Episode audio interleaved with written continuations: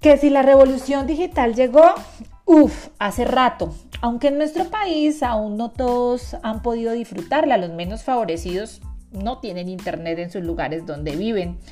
A una mayoría les tocó asumirla por pandemia y a bastantes ya hoy se les ha convertido parte fundamental de su vida cotidiana.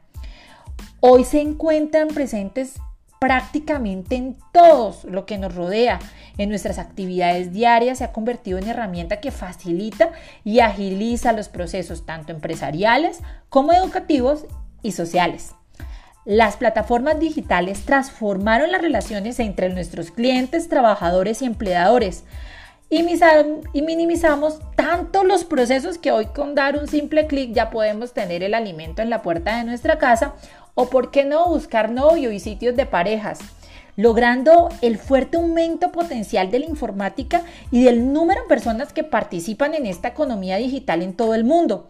Reflexionemos sobre cómo formular políticas que permitirán sacar provecho al máximo los beneficios de la revolución digital y minimizar el desplazamiento laboral.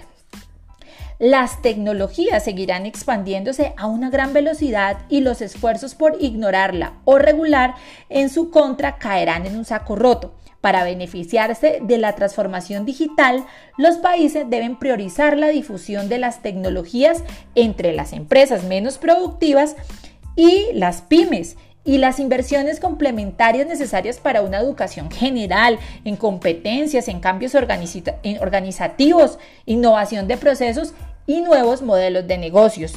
El uso de las tecnologías digitales tiene una relación con la mejor gestión de las operaciones y los costos.